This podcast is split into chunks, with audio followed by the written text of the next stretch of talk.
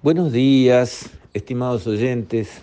Quisiera referirme hoy a la iniciativa de empresarios de Punta del Este que plantearon la idea de generar un oasis de competitividad colocando allí, no sé en qué límites eh, ni para qué usos, un dólar a 50 pesos en vez de dólar a 38, 39 que, que tenemos los comunes mortales. Yo comprendo eh, el sentimiento que está por detrás de la idea. Lo comprendo perfecto.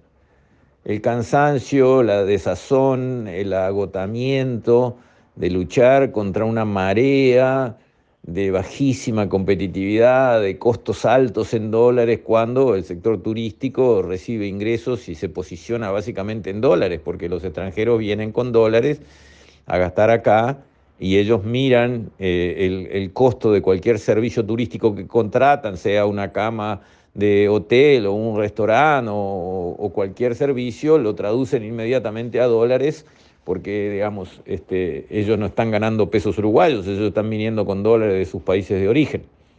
Entonces, desde ese punto de vista, comprendo perfecto lo que está detrás de esa iniciativa. Y en el fondo también tiene antecedentes en el Uruguay, no por el lado del tipo de cambio, sí por el lado de, la, la misma respuesta a un problema país. Y eso se da en las zonas francas. Digamos, cuando viene una inversión como una planta pulpera, le ponemos una zona franca alrededor. Creamos muchas zonas francas en el país donde las empresas que se instalan adentro están operando en otra realidad. No porque tengan un tipo de cambio distinto, porque no tienen impuestos, porque no tienen las tarifas que tenemos nosotros, porque pueden este, contratar cualquier cosa de, de otra manera y por lo tanto están con un nivel de competitividad muchísimo más alta que la del resto del país. No es casualidad que las grandes inversiones que vienen al país como una pulpera dice, si no me das una zona franca, alrededor de mi planta, olvídate, no hay chance de que yo invierta estos miles de millones de dólares en este país. Están enfrentando, viendo el mismo problema que todos los demás uruguayos. Ellos invierten 2 mil millones de dólares, nosotros invertimos 2 mil dólares, o 20 mil dólares, o 200 mil dólares, o 2 millones de dólares, no importa. Pero el problema es el mismo. Con el nivel de competitividad que tenemos, y yo estoy de acuerdo que la competitividad no es solo tipo de cambio, pero los otros factores que afectan la competitividad, todos nos están tirando de la cola para atrás. Porque la competitividad también depende de la productividad laboral. Si con el mismo sueldo en pesos los trabajadores producen más unidades de lo que sea para lo cual están contratados a, a trabajar, bueno, se vive con un tipo de cambio más bajo, pero no. La productividad laboral de este país se cae como un piano. Pregunten a los que pagan quincenas, a ver cómo venimos. También el costo de la energía. Obviamente, todo el mundo precisa energía para hacer algo, para tener la luz prendida de cualquier empresa, se precisa energía.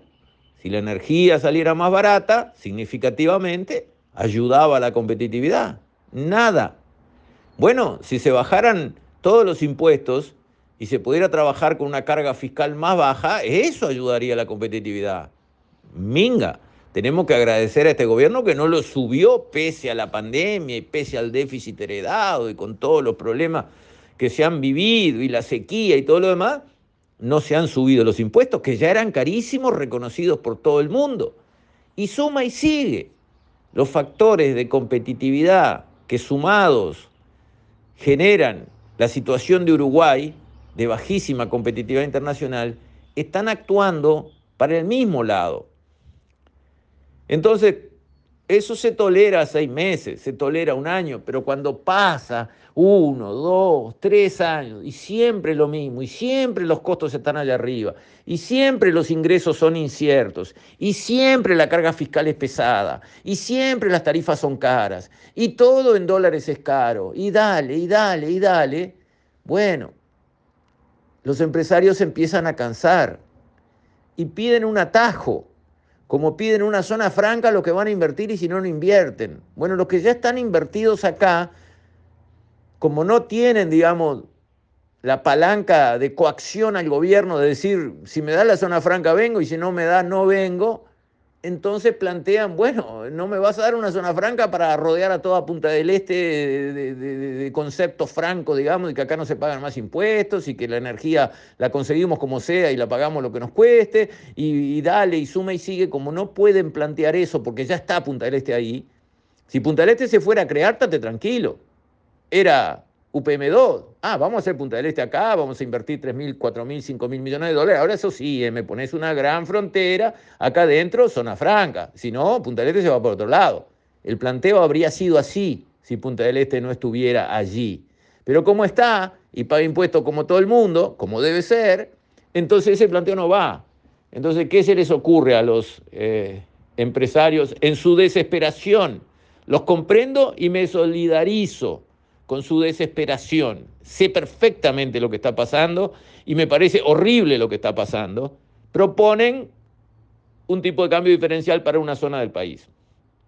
Esa propuesta no se puede llevar. No se puede llevar porque abre la puerta a dejar de ser un país. Porque lo mismo van a plantear 50 otros lugares del país que tienen la misma problemática y esencialmente lo mismo de derechos de tener un auxilio que se precisa y que daría muy buenos resultados, no solo para esa zona, sino para el país entero. Entonces, es seguro que les van a decir que no, pero es seguro que tienen razón. Y la solución va por mover el tipo de cambio, que eso el Banco Central lo puede y lo debe hacer para todos los uruguayos, no para los de Punta del Este. Lo vengo diciendo hasta cansarme. No es casualidad que el dólar está bajo en el Uruguay. El proyecto de especificar la economía del Uruguay que el Banco Central ha tomado como eje de su accionar de todo este periodo de gobierno es el que ha derrumbado el dólar. No es la entrada de dólares por las exportaciones o porque se hizo la planta UPM, no es por eso. Las exportaciones se cayeron como un piano ahora y el dólar apenas se movió.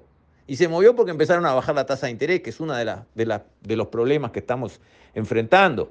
Y porque están buscando especificar la economía. ANCAP acaba de especificar una deuda de 150 millones de dólares. Pagaba dos y medio en dólares, va a pagar tres veces más en pesos. Pero con un dólar planchado, el costo del servicio de esa deuda se multiplica por tres. Plata que pagamos todos los uruguayos.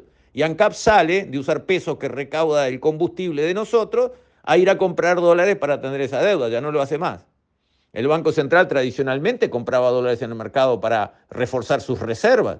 En el último año vendió 700 millones de dólares y no compró nada. Entonces, hay todo un plan que está todo funcionando, la emisión de eh, letras de tesorería en pesos a tasas altas. La SAFAP, en vez de usar pesos de nuestro sueldo para comprar dólares e invertir nuestros ahorros, por ejemplo, en bonos del Tesoro americano, no, están comprando letras de tesorería en pesos porque, claro, les da una tasa de novela y ellos están mirando la rentabilidad de corto plazo, que es donde se juega, digamos, el éxito o el fracaso del gerente de inversiones de turno. Pero no es lo que le conviene a Uruguay en el largo plazo, ni lo que me convendría a mí con mis ahorros. Si alguien me dice, ¿cómo cree que se te manejen los ahorros para tu jubilación dentro de 30 años? ¿Querés tener papelitos este, de deuda uruguayos o bono del Tesoro americano? Pero ¿quién contesta que yo quiero tener toda mi plata para mi vejez en papeles uruguayos? Nadie. El financista más arriesgado, más corajudo del mundo, Soros, le decís, usted, toda su fortuna, ¿la mete en papeles uruguayos? El tipo le corre un frío por la espalda, le da un ataque. Bueno, eso es exactamente lo que estamos haciendo los uruguayos. ¿Y por qué? Y porque esos papelitos rinden mucho en pesos y el dólar está muerto porque nadie compra dólares cuando podrían, con pesos de los salarios, con pesos del combustible, todo eso tendría que estar yendo a comprar dólares, el propio Banco Central comprando dólares. Nada. Cada vez menos. ¿Para qué? Para que la economía se especifique, para que el peso pase a ser la moneda con la que se compra una estancia, una casa o un boleto de ómnibus, como es el Real de Brasil. No comparto esa política y creo que nos ha costado muchísimo al Uruguay. Con esto, estimados oyentes, me despido. Hasta la próxima, si Dios quiere.